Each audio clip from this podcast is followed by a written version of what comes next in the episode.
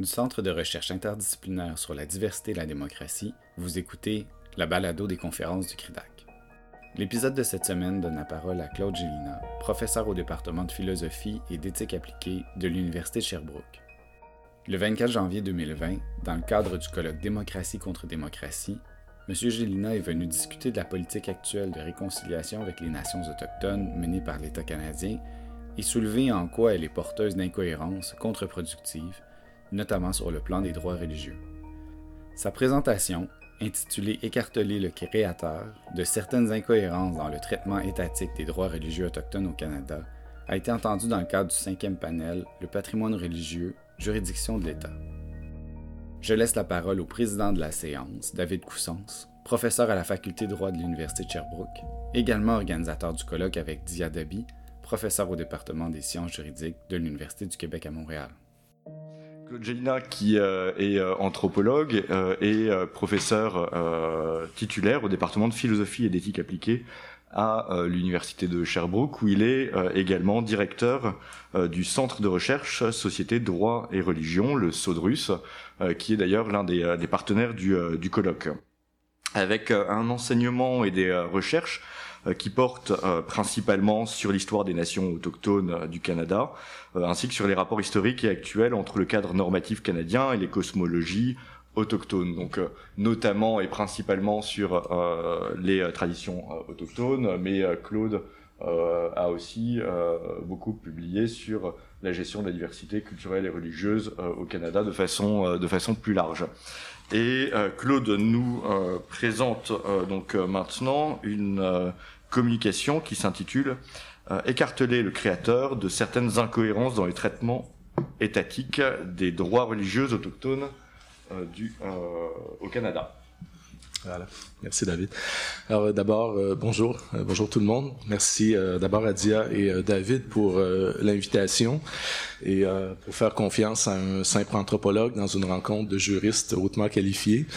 donc j'essaierai de pas trop vous faire honte ce matin ce que je voulais vous présenter, c'est en lien avec un intérêt actuel pour euh, ce qu'on pourrait appeler le droit des religions autochtones, c'est-à-dire euh, tous les, euh, les, domaines où le droit formel et informel au Canada recoupe euh, d'une façon ou d'une autre euh, les religions les spiritualités autochtones. Je vais utiliser le terme de religion ce matin pour faire euh, pour faire plus simple.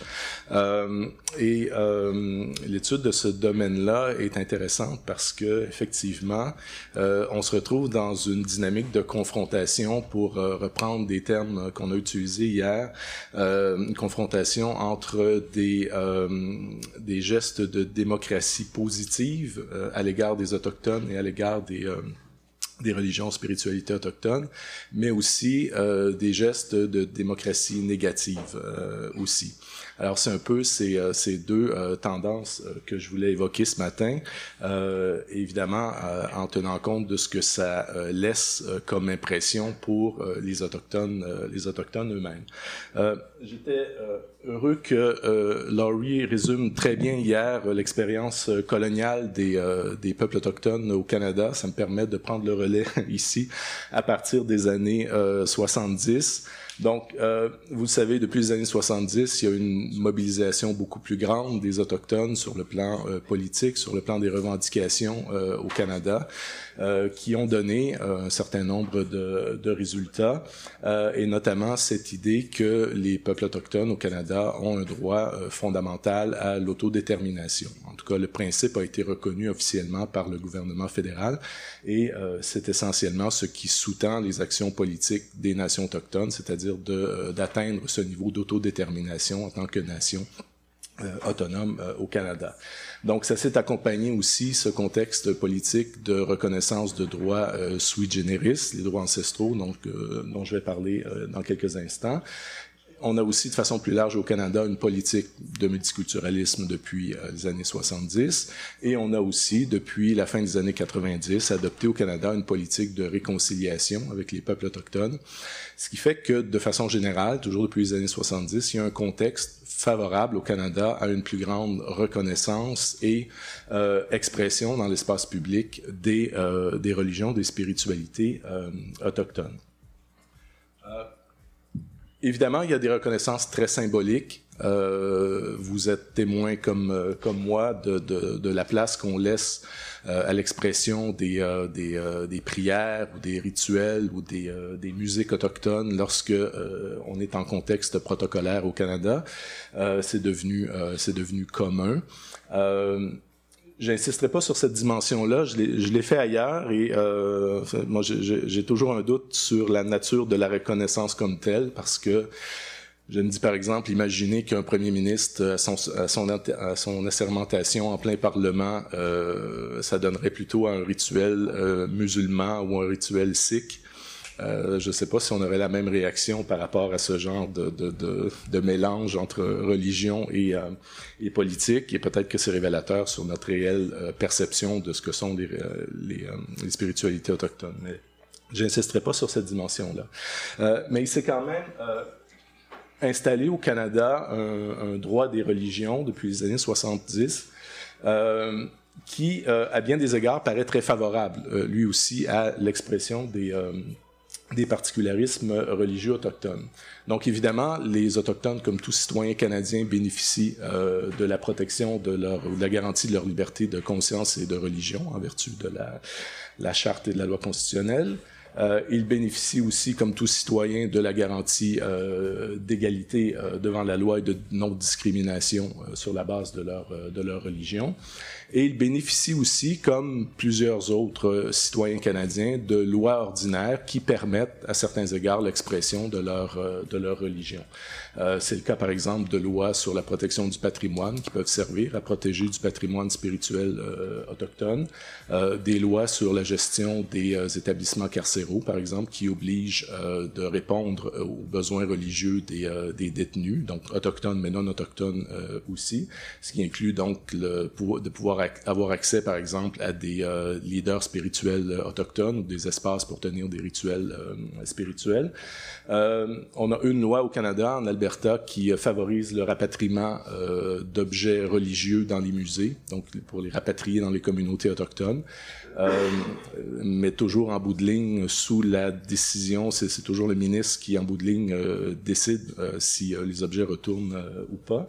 Et vous avez quelques lois sur le travail aussi qui obligent des employeurs à mettre à la disposition des autochtones euh, des espaces de prière ou même de leur permettre de fumer dans des environnements où euh, il est interdit de fumer si c'est pour des raisons euh, spirituelles. Donc, il y a ce cadre qui, euh, ben, qui n'est pas nécessairement spécifique aux Autochtones dans son ensemble, mais euh, duquel ils peuvent bénéficier. Euh, mais il y a aussi des droits religieux qui sont plus spécifiques aux autochtones. Donc, je parlais tantôt des droits euh, ancestraux qui sont euh, garantis depuis 1982, donc qui peuvent potentiellement couvrir des droits de nature de nature religieuse. Je vais y revenir avec quelques exemples tantôt.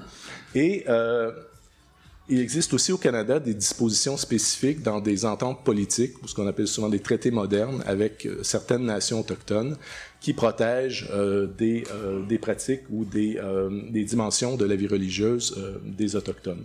Donc c'est surtout sur ces deux derniers points que je voudrais insister aujourd'hui. D'abord, en ce qui concerne ces ententes politiques ou traités modernes, ben, ce que vous voyez ici, ce sont les régions qui sont couvertes actuellement par ces traités modernes.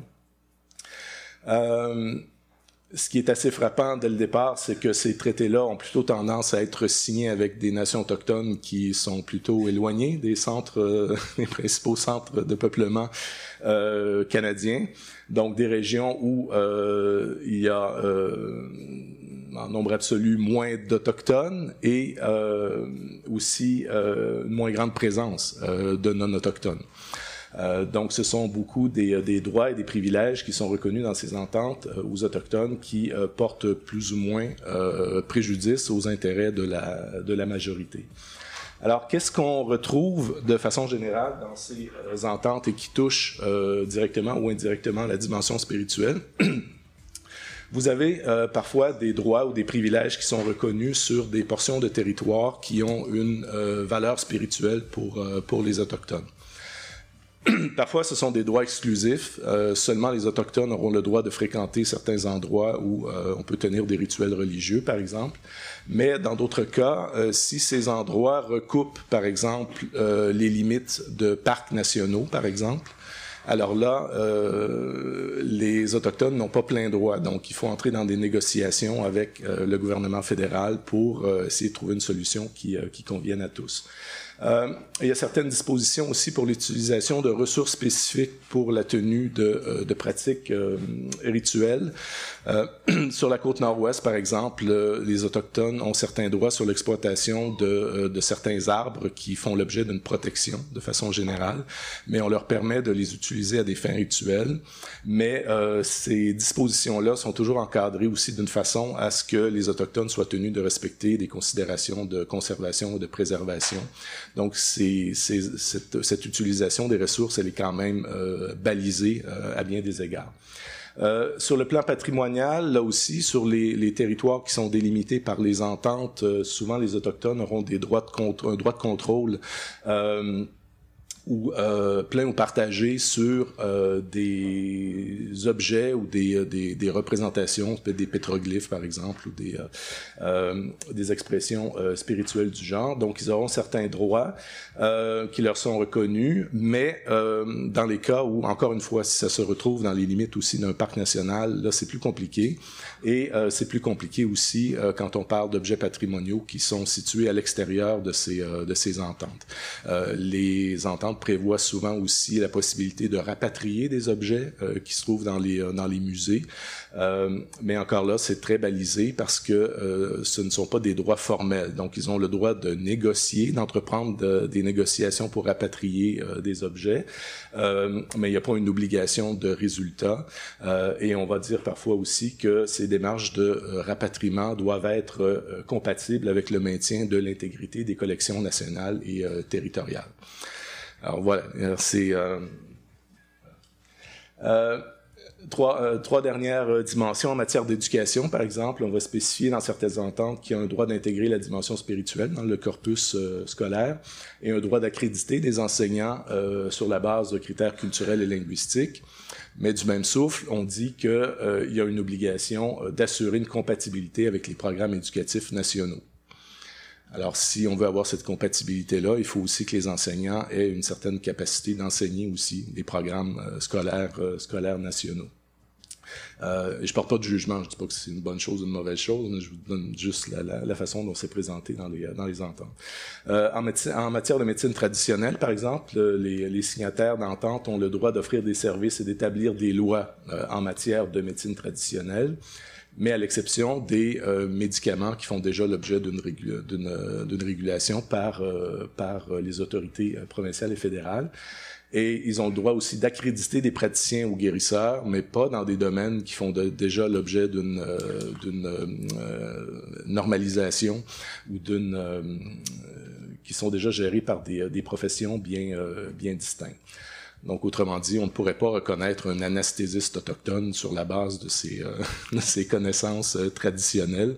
Euh, il ne serait pas reconnu officiellement comme un anesthésiste au sens de la loi. Et en matière de justice, enfin, les ententes prévoient que les nations autochtones ont le droit de recevoir et d'offrir des services en matière de, nature spirituelle, en matière de, de, justice, donc que ce soit dans la détermination des sanctions, euh, les libérations conditionnelles et tout le reste. Euh, mais on mentionne que c'est toujours conditionnellement à la volonté des individus. Donc, autrement dit, les individus sont libres ou pas de euh, bénéficier de ce que peuvent offrir leur communauté, peut offrir leur communauté sur le plan euh, spirituel. Donc, vous voyez, il y a certaines avancées, c'est certain, en termes de, reconnaissance et d'autonomie sur le plan spirituel aux nations autochtones. Euh, mais en même temps, euh, ça reste un droit qui est très euh, sectoriel. Ce ne sont pas, ce des droits qui sont reconnus à l'ensemble des autochtones, mais à seulement ceux qui ont signé ces ententes. Alors donc, vous pouvez être deux autochtones au Canada et ne pas avoir les mêmes droits sur le plan euh, sur le plan religieux. Et ce sont des ententes, comme je disais, qui sont dans des régions assez reculées, qui donc qui ont plus ou moins d'incidence euh, par rapport aux intérêts de la de la majorité. Oui, je fais ça rapidement. Euh, je vous ai parlé tantôt des droits ancestraux qui, qui sont reconnus par la loi constitutionnelle. Il y a eu quelques cas dans les dernières décennies où euh, les Autochtones ont évoqué un droit ancestral pour défendre ce qu'ils considèrent être des droits religieux. Euh, un cas qui remonte à 92, c'est euh, le cas donc d'un autochtone qui a été qui était sur le point de se marier et qui a été enlevé, séquestré et mutilé par des membres de la famille de sa future épouse. C'est une belle façon d'amorcer cohabitation. et le, le, futur époux a poursuivi ses les personnes qui, euh, qui ont mené le rituel et euh, les personnes accusées euh, ont évoqué euh, le droit ancestral de pratiquer euh, un type de mariage euh, traditionnel. et ils n'ont pas eu gain de cause devant le tribunal parce qu'ils n'ont pas fait la preuve qu'on était devant une pratique ancestrale. Euh, mais le juge a très bien mentionné dans son jugement que même s'ils avaient fait la preuve que c'était euh, un rituel ancestral, il ne, leur, il ne leur aurait pas donné gain de cause parce que pour lui, un droit ancestral ne peut pas se substituer aux libertés fondamentales d'un individu. Alors, dans cette perspective-là, euh, enfin, pour le juge, les droits ancestraux euh, ne peuvent pas permettre euh, de porter atteinte à des droits euh, individuels. Il y a eu une autre cause un petit peu plus récente euh, en Ontario, donc celle, euh, la cause d'une euh, mère de famille qui avait mis fin au traitement de chimiothérapie de sa jeune fille de 11 ans qui était atteinte de leucémie pour s'en remettre à la médecine traditionnelle. Alors, euh, l'établissement hospitalier euh, s'est adressé aux tribunaux pour forcer euh, la mère à ce que, pour que les, les, les, traitements puissent continuer à l'hôpital. Et la mère a évoqué un, évoqué un droit ancestral pour recourir à la médecine traditionnelle. Et dans ce cas-là, le juge a donné raison euh, à la mère. Donc, à ses yeux, il y avait eu une démonstration qu'on était devant une pratique euh, ancestrale. Euh, mais fait un peu curieux, c'est que les, les, les partis, l'hôpital en particulier, le gouvernement ont demandé au juge de préciser sa pensée. Alors, il y a eu une sorte d'addenda, il y a probablement un terme juridique euh, spécifique euh, à ce niveau-là, qui euh, donc il y a eu une suite au jugement, d'une certaine façon, dans lequel le juge a dit ben, d'une part, ce qui est important dans des cas comme ça, c'est qu'il y ait une notion de choix, c'est-à-dire que les individus aient le choix de recourir soit à la médecine traditionnelle ou soit de recourir à la médecine euh, ou à la biomédecine euh, occidentale. Et il a évoqué aussi le fait que ce qui était fondamental à prendre en cause, en, considération, c'était euh, les intérêts supérieurs de l'enfant. Alors, vous voyez que même quand on reconnaît des droits ancestraux, on le fait toujours en ayant en tête un cadre normatif plus large qui est celui avec lequel la majorité est beaucoup plus, euh, beaucoup plus confortable.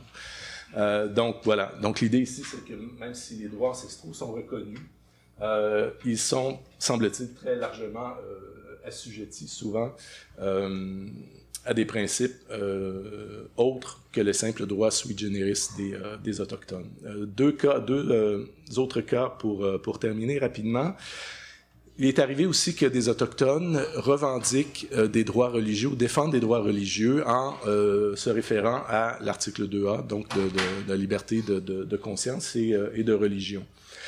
Euh, il y a eu deux causes importantes dans ce domaine-là. La première, c'est Jack et Charlie, qui date déjà de 85. Ça peut sembler loin, mais vous allez voir qu'il y a des échos encore de cette, décision-là de, nos jours. Donc, c'était le cas de Salish sur la côte nord-ouest qui avait été euh, accusé d'avoir chassé le cerf à l'extérieur des, euh, dates euh, prévues euh, pour la chasse. Et euh, ils ont évoqué donc la liberté de religion parce que euh, la chasse s'inscrivait dans leur perspective dans un rituel qui visait à brûler la viande de, de, de, du cerf pour l'offrir dans le fond comme offrande comme offrande aux ancêtres.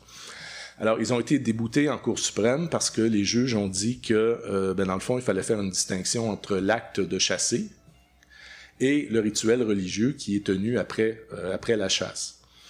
Euh, donc, dans l'esprit du juge, c'était deux, euh, deux réalités bien distinctes. Et on faisait même une, une analogie avec le vin de messe, c'est-à-dire que un prêtre ne pourrait pas évoquer la liberté de religion s'il était poursuivi pour acheter, pour avoir acheté du vin euh, de manière illégale en vue de euh, tenir la messe. Parce que, fond, le geste d'acheter de la boisson de manière illégale n'aurait rien à voir avec la tenue du rituel religieux comme tel. Alors, vous voyez déjà le parallèle. On essaie de comprendre, d'interpréter la réalité autochtone à partir de notre, euh, prisme culturel, disons, euh, très occidental. Et ça a trouvé écho dans un jugement un petit peu plus récent, peut-être plus frais à votre esprit, qui est le jugement euh, Tunaxa en 2017, dont, où une nation autochtone donc, voulait faire cesser un projet de développement récréatif sur une montagne en Colombie-Britannique parce que la montagne logeait euh, l'esprit de l'ours grizzly, qui pour eux est, euh, une divinité très importante, et euh, cela allait porter préjudice à leur liberté de religion. Ça allait chasser l'esprit de l'ours grizzly. Et là aussi, les juges de la Cour suprême n'ont pas donné raison aux Autochtones, bien que le jugement n'était pas majoritaire. avec l'argument que euh, la liberté de religion, l'article 2A, euh, protège le droit de croire, mais ne protège pas la croyance. Donc, rien n'empêche, avec le développement euh, de la station touristique, rien n'empêche les Tunaxa de croire en l'esprit de l'ours grizzly, mais euh, si euh, ça, ça, ne, ça ne devait pas amener la Cour à protéger la croyance en l'esprit de l'ours grizzly, parce que là, ce serait vu comme euh, l'État qui se mêle de religion, dans le fond, ou qui prend position sur la valeur ou non de certaines croyances euh, spécifiques. Alors, vous voyez qu'on est encore dans une dynamique ici euh, de, de, catégorisation de ce qui relève du religieux par rapport à autre chose, qui n'est pas une façon de concevoir les choses nécessairement d'un point de vue d'un point de vue autochtone. Alors, en conclusion, euh, la conclusion, j'ai un peu, un peu remanié, c'est-à-dire que euh, de, de, façon purement symbolique, euh, l'État canadien n'a pas de difficulté à reconnaître et même à valoriser le particularisme euh, religieux spirituel des autochtones. On le voit par les rituels protocolaires et ainsi de suite. Quand c'est très symbolique, ça cause pas vraiment problème. Euh, par contre, quand ça devient un petit peu plus formel, comme dans le cas des ententes euh, politiques, mais qui restent très sectorielles, euh, là, on est prêt à faire certaines concessions, mais en autant que ce qui touche ou s'approche des intérêts de la majorité demeure euh, balisé. Donc les autochtones n'ont pas plein euh, plein contrôle. Et quand on se retrouve dans une dynamique euh, juridique notamment où des décisions en qui toucheraient les religions autochtones sont susceptibles d'avoir des répercussions jurisprudentielles à plus long terme et aussi à plus grande échelle euh, à l'échelle canadienne, ben on se rend compte que là ça devient beaucoup plus euh, beaucoup plus difficile et les tribunaux ne sont pas encore rendus, je pense, à trancher vraiment euh, en faveur des, euh, des Autochtones de ce point de vue-là, euh, ce qui leur envoie à eux des messages un peu ambigus et qui les reste, qui les laisse un peu débutatifs, début, voilà, confus, voilà, euh, parce que voilà, d'une part, euh, on leur envoie le signal qu'on valorise beaucoup leur particularisme religieux et spirituel, mais en même temps, quand vient le temps de faire des gains concrets et significatifs sur ce plan-là, l'État est, beaucoup plus beaucoup plus réservé, beaucoup plus froid de ce côté. Alors, euh, ceux avec qui j'ai l'opportunité d'en jaser sont, euh, sont de cette, euh, cette posture-là. On ne sait pas trop sur quel pied danser mais fondamentalement, ça laisse encore une impression de, colonialisme euh, très, très ancrée chez, chez beaucoup d'Autochtones. voilà, excuse.